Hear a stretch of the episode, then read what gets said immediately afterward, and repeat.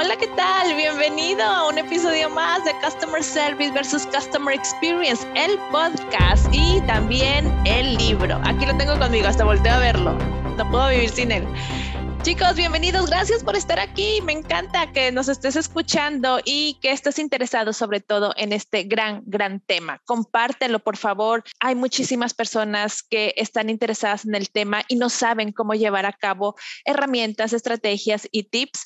Y es el momento de que lo compartas con tus compañeros, con tus líderes, para que todos estén alineados, estemos alineados en este gran tema. Fíjate que hace poquito hice una, una pregunta en Instagram para saber qué te gustaría que platicara en el podcast.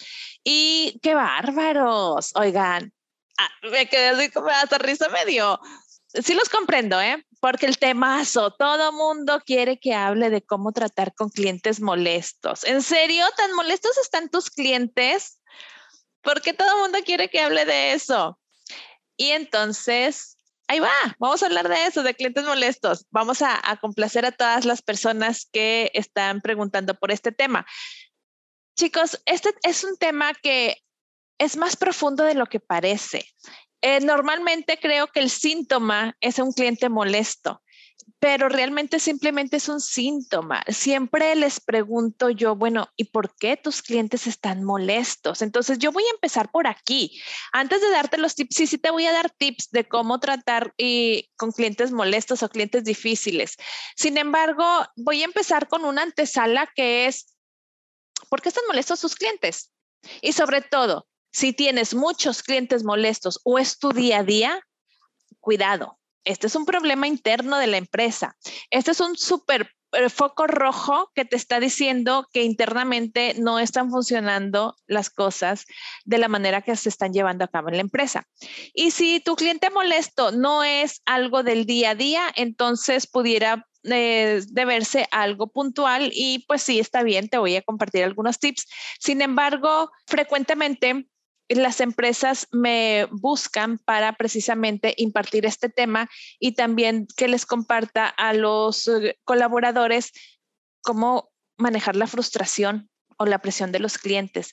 Y antes de impartir el tema, siempre me gusta alinearme con la empresa y precisamente llevarlos a esta reflexión y preguntarte por qué están tus colaboradores sufriendo una frustración o una, una presión ante los clientes. Internamente se tiene que hacer mucho, te iba a decir algo, pero no, se tiene que hacer mucho para más bien empezar desde la raíz y no irnos con el síntoma, ¿no? No estarnos tomando analgésicos, porque finalmente la, la, la, bomba explota tarde o temprano. Desafortunadamente, a veces se tarda en explotar y es más la rotación a veces que vas a tener de los colaboradores porque no soportan ya la presión de o la frustración de estar manejando clientes y y por esto eh, también las empresas empiezan a sufrir porque la rotación también trae muchos altibajos en, en la empresa, costos, eh, recapacitación, curvas de aprendizajes y bueno, se vuelve un círculo vicioso.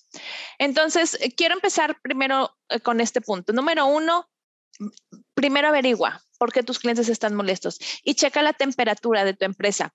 ¿Cuántos clientes molestos tienes? Chicos, porque siempre se me van a la parte subjetiva. Es que tenemos muchos, eh, todos los días. Ok, ¿cuántos son muchos? ¿Cuántos al día? ¿Cuántos son todos los días? Yo siempre empiezo con mapeos. A ver, díganme números de cuántos estamos hablando y empiezan a rastrear las razones. Y esto se puede hacer por medio de eh, bueno, de, documentos, de reportes, de encuestas, o simplemente aún y tú estás en campo o eres vendedor o atiendes a clientes o estás en mostrador, ve haciendo tus reportes. Chicos, no te conformes con lo que te toca hacer nada más atender a tu cliente. Tienes que darle doble clic a tu trabajo e ir más allá y levantar la mano dentro de tu empresa y mostrar resultados y mostrar números diciendo, a ver, esto es lo que está pasando en el piso de operación tenemos que ir así con nuestros líderes a decirle qué es lo que está pasando en el piso de operación y no llorando diciendo que es que todos mis clientes son unos enojones y unos molestos, denme un curso. No, es, tengo en el día cinco clientes que están molestos por tal y tal, tal situación. Tengo en la semana o en el mes lo mismo. ¿Cuántos clientes? Pero números de cuántos clientes y cuál es la situación. Y empezamos a trabajar sobre eso, porque esa es la única manera que vas a poder empezar a trabajar en tu causa raíz para después, al ir este, modificando o creando planes de mejora para eh, bajar la, la, frustración también de tu cliente. Entonces, solito se va dando, es más, ni el curso necesitas, ni el curso necesitas. Entonces, empieza por ahí, ese es mi punto número uno. Número dos, si ya tienes ahí a tu cliente y tú dices, bueno, sí, ya estamos haciendo planes de acción o de mejora, pero como quiera tuve un cliente o tengo un cliente que es muy difícil o que es muy enojón, lo primero que tienes que hacer, creo que lo he mencionado varias veces, primero tienes que escucharlo, callarte, así, callarte y escuchar. Yo sé que por dentro quieres decir muchas cosas, yo sé que por dentro quieres explicarle al cliente y te estás desesperando, he estado ahí, pero sé muy fuerte y no digas nada y escucha atentamente a tu cliente. No le des el avión, no, escúchalo, eh, ponle atención, no distraigas tu mente con lo que le vas a contestar, no distraigas tu mente con la solución, no distraigas tu mente con el, ah, siempre nos pasa así o este cliente y empieza tu mente a, divagar. No, escucha atentamente a tu cliente con, con compasión, con empatía y después de que ya termine él de, de decir lo que está, de lo que está molesto, ahora sí puedes ya tomar alguna acción, pero primero tienes que escucharlo realmente y que sea bien sincera esa escucha, ¿ok? Ya que vas a tú hablar, yo lo primero que te recomiendo es que uses amortiguadores. Amortiguadores, si no me has escuchado hablar de ello, te invito a que vayas al contenido que tengo en Instagram, en los Reels, en los cursos manejo toda una sesión de amortiguadores. Eh, en el curso que tengo online en, en, Hotmart, tengo toda una sesión de amortiguadores. Entonces, te voy a recomendar que, que vayas y los busques.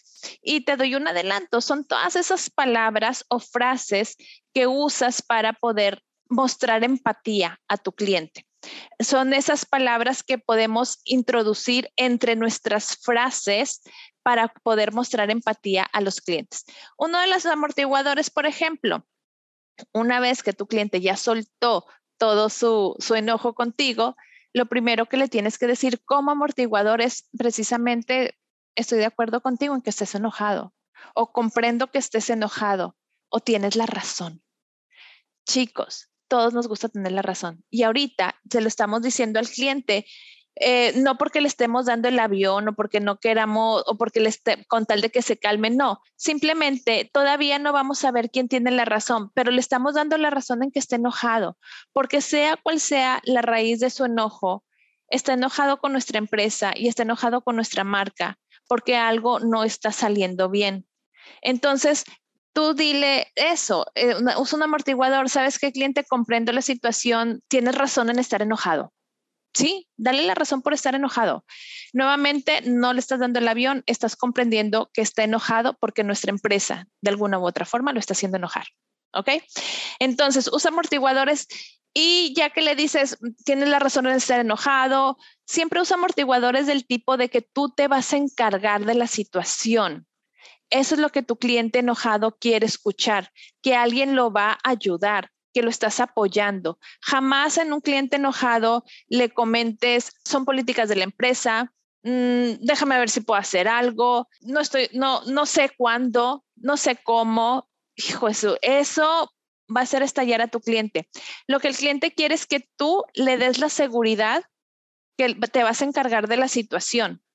Y, y mientras que el cliente está muy enojado, dale esa seguridad ya el siguiente paso ya es ir a buscar la solución, pero tú dile, cliente, no te preocupes, yo me encargo de ver qué pasó, yo me encargo de a solucionar este problema, yo me encargo de. Entonces tu cliente se va a sentir muy tranquilo y va a ir poco a poco, así, es como el termómetro, llega hasta acá al tope, 40 grados, lo, se va calmando. En el momento que llegó y, desató todo, todo su, su, conflicto y tú no lo interrumpiste, lo escuchaste, baja 38. Y después, cuando tú le dices, tienes razón en estar enojado con nosotros, uff, baja 32, porque eso es lo que él quería. Y después tú le dices, yo me voy a encargar de averiguar personalmente qué es lo que pasó para, para poder ayudarte o encontrar la mejor solución para ti. Uf, lo bajaste a 25. Y así el cliente luego, luego va bajando sus emociones porque se está dando cuenta que está logrando que alguien lo comprenda y alguien lo, lo apoye y lo, en cierta forma le, le dé ese, ese abrazo que él quiere, de una, de una analogía, lo del abrazo. Este, entonces, ya que el cliente em, baja su emoción, entonces ahora sí empieza a subir su razonamiento. Yo te puedo asegurar, fíjate bien lo que te voy a decir, yo te puedo asegurar que cuando el cliente baja la emoción, él también va a empezar a, a razonar y va a empezar a entender las razones por las cuales ustedes o tu marca, tu empresa no está cumpliendo, porque seguro hay alguna razón, pero si tú le sueltas esa razón, cuando el cliente está furioso, no van a llegar a nada y los dos se van a enojar.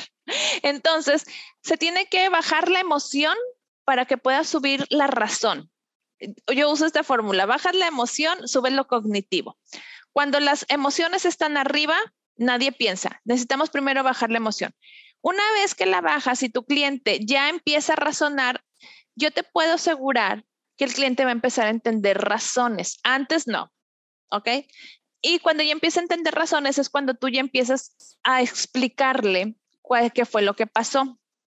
Sin embargo, esta explicación debe tener una, una, una razón de ser, un entendimiento, una lógica y a lo que me refiero es, no se vale decirle, este es el proceso, estas son políticas de la empresa y mucho menos decirle que está fuera de tus manos, porque esta es una de las palabras y unas frases que tengo vetadas y a todo en, mis cursos les digo que esta frase, tacha, no la puedes usar.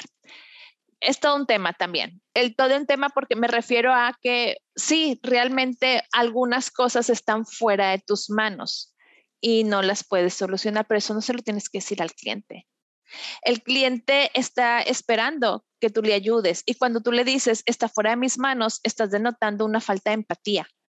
Y yo sé que cuando usas esta frase, estás tratando de, decirle al cliente que, bueno, no es que tú no quieras ayudarlo, sino que la cosa son terceros, es que se está atorando por terceros, por tu proveedor, por lo que tú quieras pero le estás diciendo que no es que tú no quieras, pero simplemente tu cliente no está entendiendo eso, tu cliente está entendiendo que nadie lo puede ayudar. Ahora, sí, está fuera de tus manos, no lo uses. Ese es un amortiguador también que está, les pongo siempre una así, una negación que este no lo uses, porque si te fijas también, si te fijas también, este amortiguador, más bien, esta frase de está fuera de tus manos es realmente también mentira, por así decirlo, porque porque si es verdad que tú no lo puedes lograr con tus propias manos, solucionarlo, también es verdad que perteneces a una empresa y una marca. Y el simple hecho de pertenecer a esa empresa y esa marca ya no, te exime de la responsabilidad. Tú estás representando a una empresa y una marca y sea lo que sea que esta empresa o marca no esté pudiendo cumplir con tu cliente, tú estás dentro de ello. ¿Ok? Entonces, aunque la culpa realmente sea o el obstáculo realmente sea un proveedor interno, una situación externa e incluso el clima, el simplemente hecho de que tu empresa está quedando mal con el cliente, tú también estás quedando mal con el cliente y como perteneces a la empresa o a la marca, pues no te exime de la responsabilidad. Entonces, no puedes usar esta fuera de mis manos. Soluciona, ve y busca alternativas de solución con quien tengas que buscarlas. Vas a tener que levantarte de tu lugar, vas a tener que agarrar ese teléfono, vas a tener que empezar a hacer llamadas y vas a tener que empezar a movilizar gente con quien lo tengas que hacer para solucionar a tu cliente. Si esta, si la solución se va a llevar tiempo o es, no es posible en ese momento o tiene situaciones complicadas y todo esto, busca alternativas de soluciones prácticas reponle a tu cliente lo que está perdiendo si es que se puede reponer.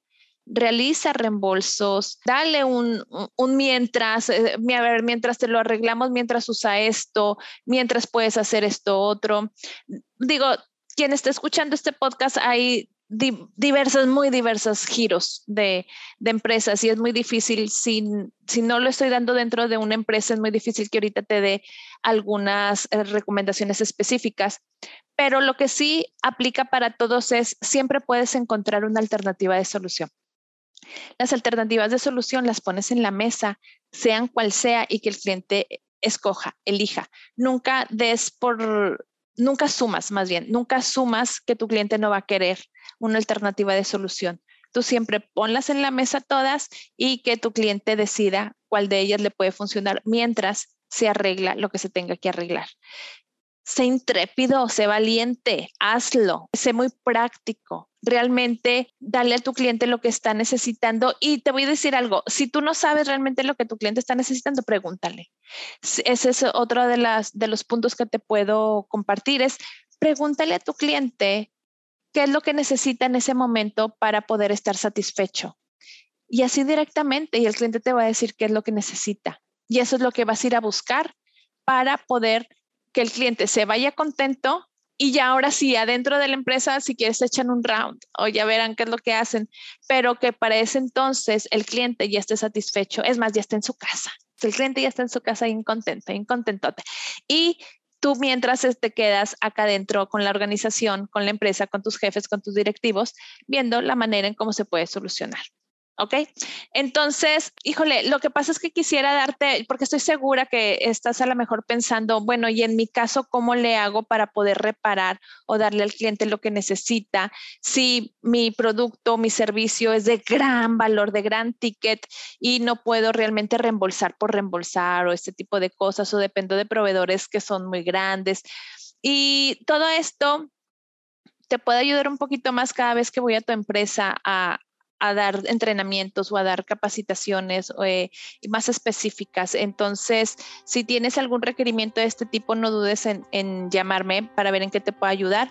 Y no es que precisamente te esté vendiendo un curso, sin embargo, claro, cómprame un curso. Pero a lo que voy es, escríbeme, escríbeme y pregúntame qué, qué específicamente puedes hacer en el giro de tu empresa y con mucho gusto te puedo ayudar dándote algunas recomendaciones o dirigiéndome a ese nicho. Fíjate que me gusta eso, a lo mejor me puedo ir por nichos y voy a hablar de cierto tipo de, nichos para que más personas puedan beneficiarse de este contenido. Ah, yo solo me acabo de dar una idea. ok, muy bien chicos, con esto cierro este episodio. Te recomiendo muchísimo que si yo te puedo dejar una, una sola cosa, es primero arréglale al cliente lo que necesita que él se vaya contento y para cuando él esté en tu casa ya contento, entonces tú ya puedes internamente verificar dentro de tu empresa qué es lo que pueden hacer para evitar este tipo de situaciones. Esto es lo que me gustaría dejarte, no sin invitarte también a que hagas mapeos siempre para que puedas realmente establecer eh, planes de mejora y a los mapeos me, me refiero a cuenta, cuenta siempre.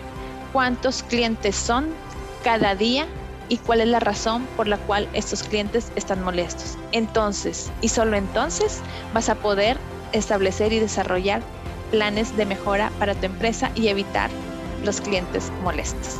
Muy bien, muchas gracias por estar aquí, gracias por escucharme. Eh, nos vemos muy pronto en el siguiente episodio de este podcast Customer Service versus Customer Experience. Bye bye.